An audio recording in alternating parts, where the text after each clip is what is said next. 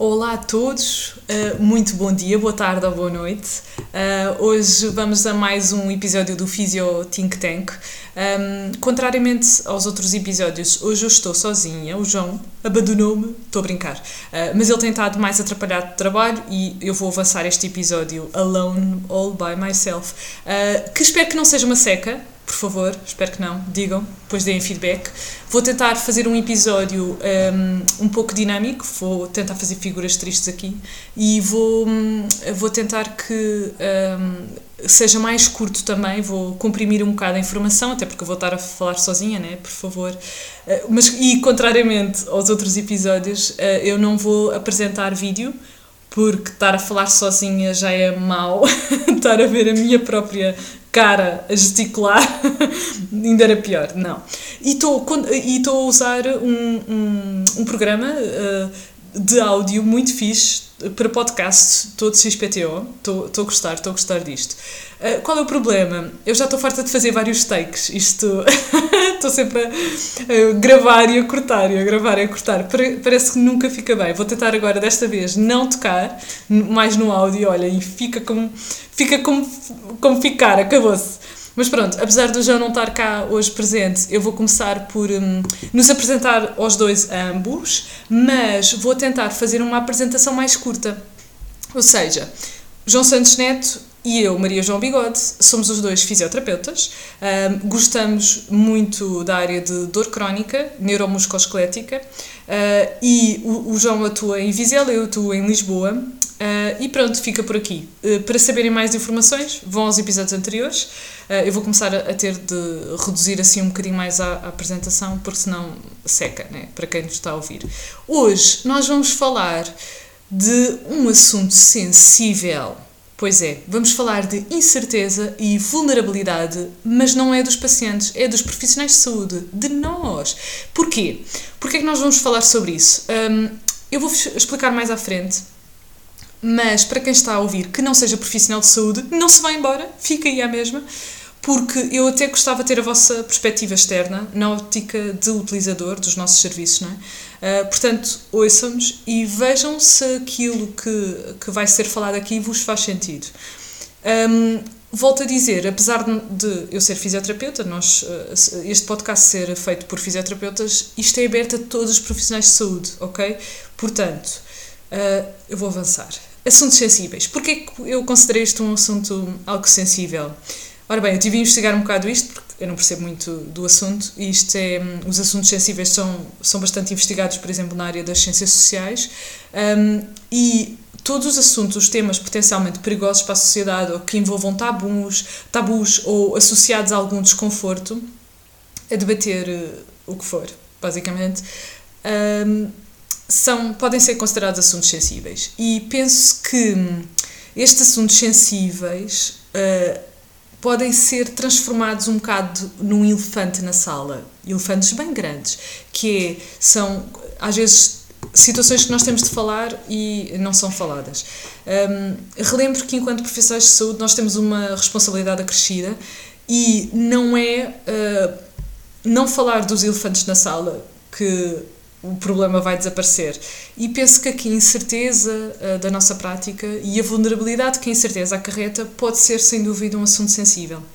E hum, acho que é uma boa ideia nós debatermos o assunto. Vou, vou começar por um, a, a incerteza na prática clínica. Ora bem, recorrendo à evidência científica, ou seja, uma prática informada pela evidência, um, pode ser uma das formas de reduzir esta incerteza. Ainda que a tradução do conhecimento científico e depois uh, a aplicação desse conhecimento na prática clínica junto do paciente tu, de cada vez que nós fazemos este salto, não é? ou seja, investigação científica, tradução, aplicação uh, junto da população, que é muito heterogénea, é normal esta incerteza ainda ir, ir aumentando cada vez mais, está certo?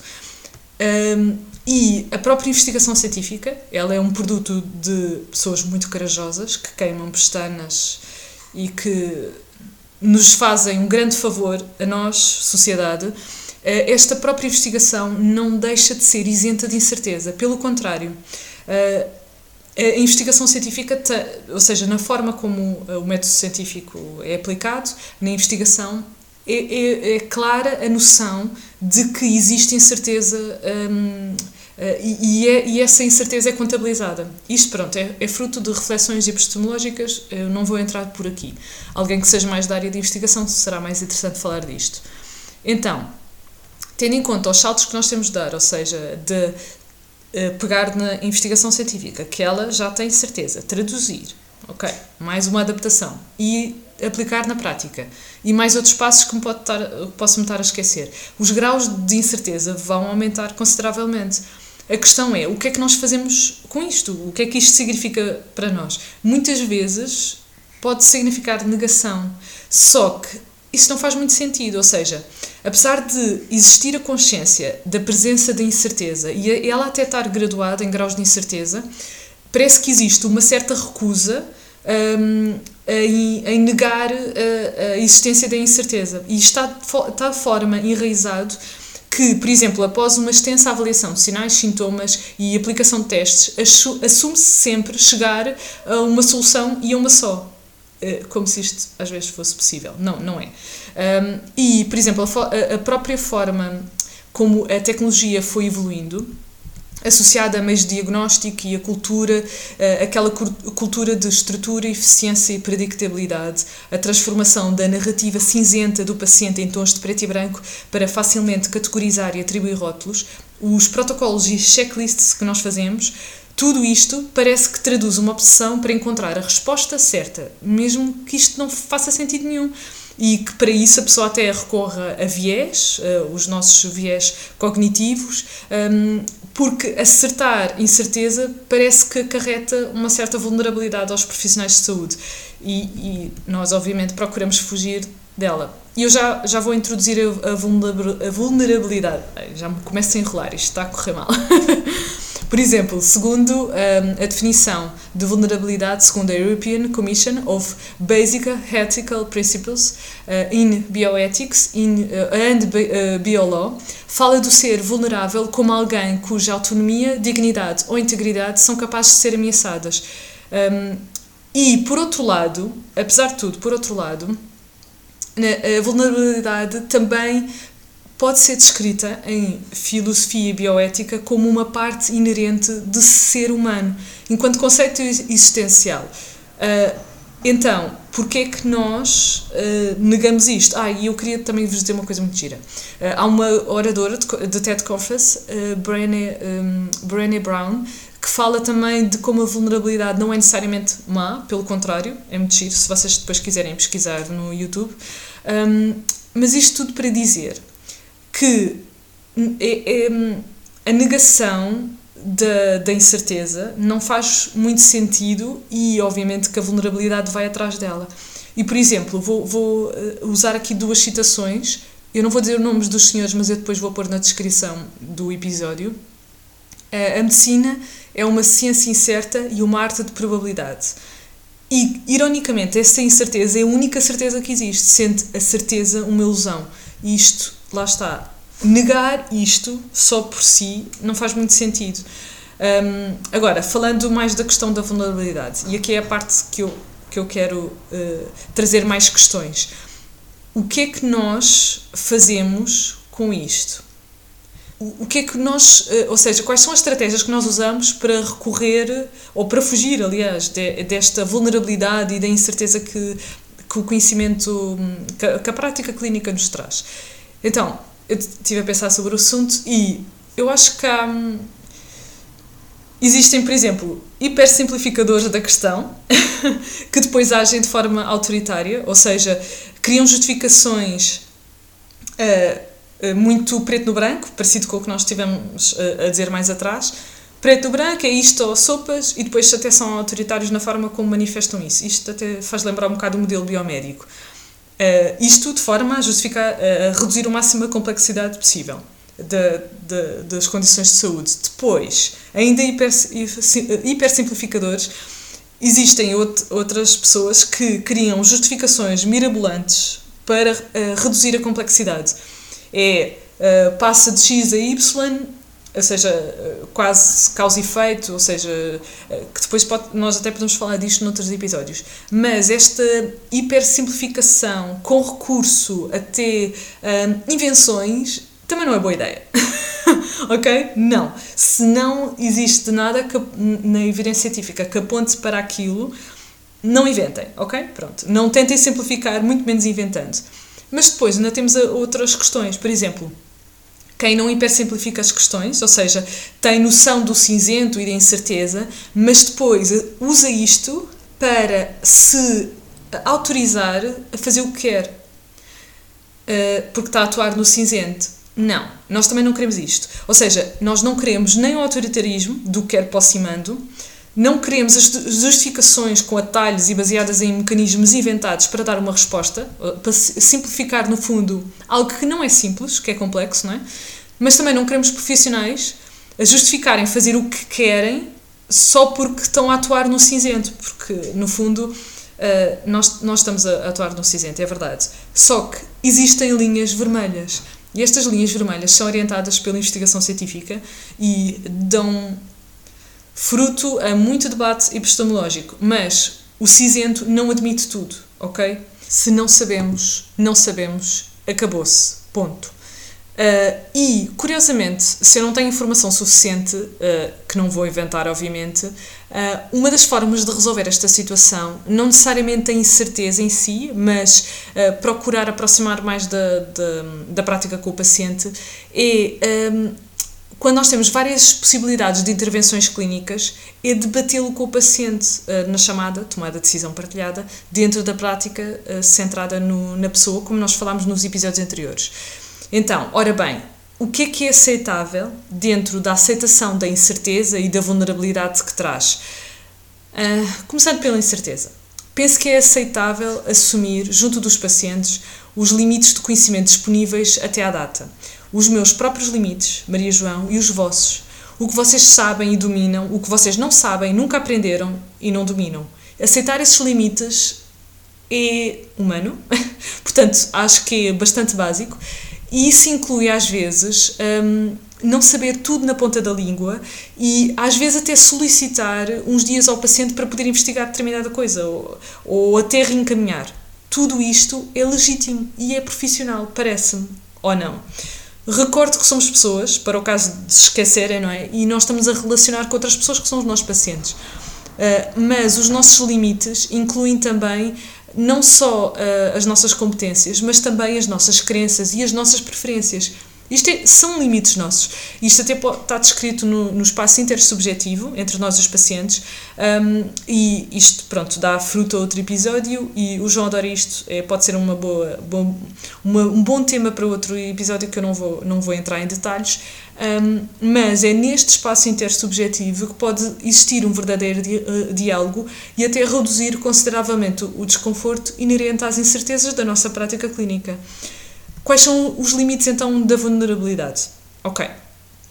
Uh, lamechices, talvez, ou encarar o paciente como amigo. Não. Uh, sai fora, desculpem, dos limites éticos.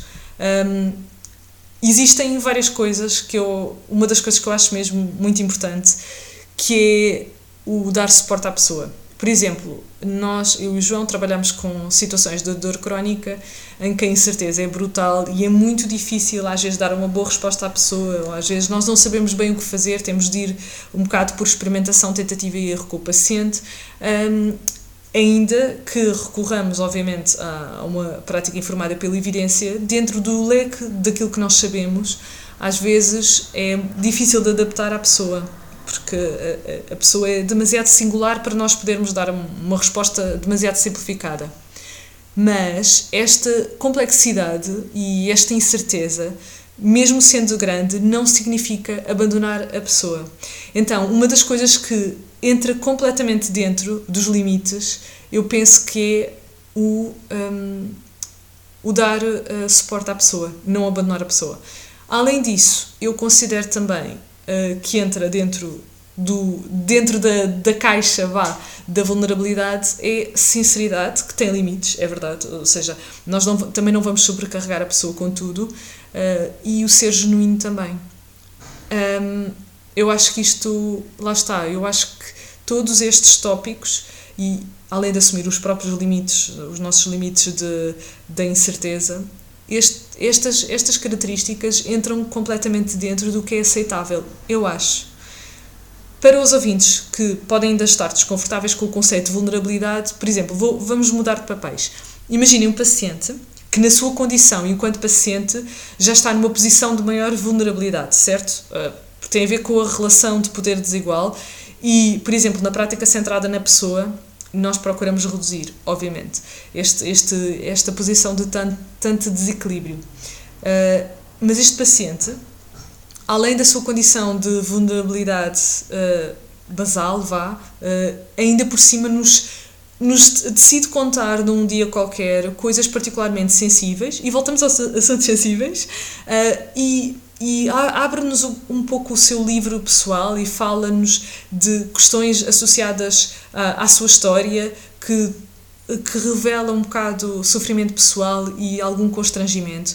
Como é que vocês reagem? Vocês pensam mal da pessoa? Acham que isso é um sinal de fraqueza? Ser sincero, honesto, aberto, vulnerável é ser fraco?